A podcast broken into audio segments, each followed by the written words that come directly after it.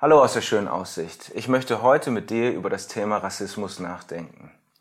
Der tragische und gewaltvolle Tod von George Floyd und die ausgelöste Protestwelle sind das beherrschende Thema der Nachrichten zurzeit. Und wir aus Deutschland schauen so ein bisschen rüber, vielleicht erleichtert, dass das nicht bei uns vorgekommen ist, aber wir müssen uns genauso die Frage nach dem Rassismus stellen. Nicht nur wegen der nationalsozialistischen Vergangenheit, sondern auch wegen dem Alltagsrassismus, der in Deutschland so ein bisschen subtiler, so äh, nebenher daherkommt. Das fängt an, wenn man darüber schmunzelt, wie jemand anders spricht, dass er gar nicht mal so richtig ordentlich Deutsch kann oder Bemerkungen, Witze bis hin zu offener Feindseligkeit. Und in der Flüchtlingskrise, da war die deutsche Toleranz auch ganz schnell am Ende. Und auch Leute, so wie ich, mit russlanddeutschem Background, von denen es in der schönen Aussicht jede Menge gibt, uns betrifft das Thema auch. Manche haben schon mal also Fremdenfeindlichkeit selbst erlebt, aber es gibt auch jede Menge Russlanddeutsche, die andere ausgrenzen, diskriminieren. Das fängt bei der älteren Generation dabei an, wie sie über die Russen und Kirgisen in der alten Heimat reden. Das geht weiter über Polen und Russenwitze oder auch darüber, dass man sich über die dummen Kartoffeldeutschen lustig macht. Also Rassismus, Diskriminierung, das ist ein wichtiges Thema, über das wir heute nachdenken müssen. In dieser ganzen Debatte wird oft Martin Luther King zitiert aus der Bürgerrechtsbewegung der 60er und eigentlich wissen alle, dass er so ein sozialer Aktivist war. Viele wissen auch, dass er Pastor war. Aber den wenigsten ist bewusst, wie wichtig seine Theologie für sein politisches Handeln war. Sie war das Fundament für alles, was er getan hat. Und äh, da können wir viel daraus lernen. Und deswegen möchte ich heute ein paar Zitate von ihm vorlesen.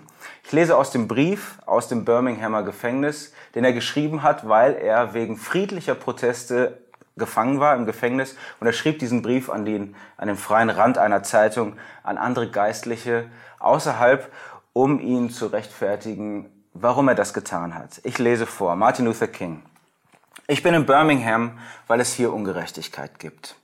So wie die Propheten des achten Jahrhunderts vor Christus ihre Dörfer verließen und ihr, so spricht der Herr, weit über die Grenzen ihrer Heimatstädte trugen, so wie der Apostel Paulus, der sein Dorf Tarsus verließ und das Evangelium Jesu Christi zu den entlegensten Ecken der römisch-griechischen Welt trug, so bin ich getrieben, das Evangelium der Freiheit über meine Heimatstadt hinaus zu tragen.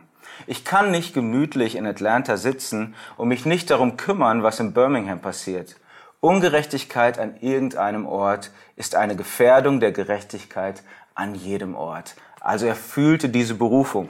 Und jetzt begründet er und erklärt, dass Rassismus nicht eine Kleinigkeit ist, kein Kavaliersdelikt, sondern dass es was ganz tiefgreifend Böses ist. Er schreibt, Sünde ist getrennt sein.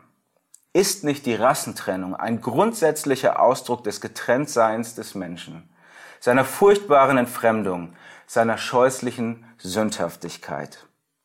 Und dann bietet er eine Lösung an. Und die Lösung wird vielleicht viele überraschen. Für ihn ist die Kirche die Lösung. Er schreibt, es gab eine Zeit, in der die Kirche kraftvoll war, eine Zeit, in der die ersten Christen sich freuten, für das zu leiden, woran sie glaubten. In diesen Tagen war die Kirche nicht bloß ein Thermos Thermometer, das die Ideen und Prinzipien der Allgemeinheit aufnahm. Sie war das Thermostat, das die Bräuche der Gesellschaft veränderte.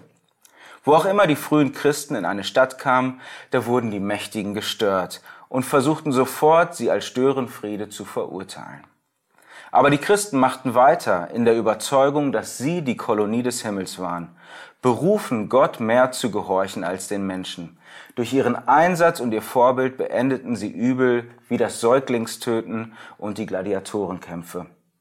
Heute sieht das anders aus. Allzu oft ist die heutige Kirche eine schwache, ineffektive Stimme mit einem unsicheren Klang. Oft ist sie die Verteidigerin des Status quo.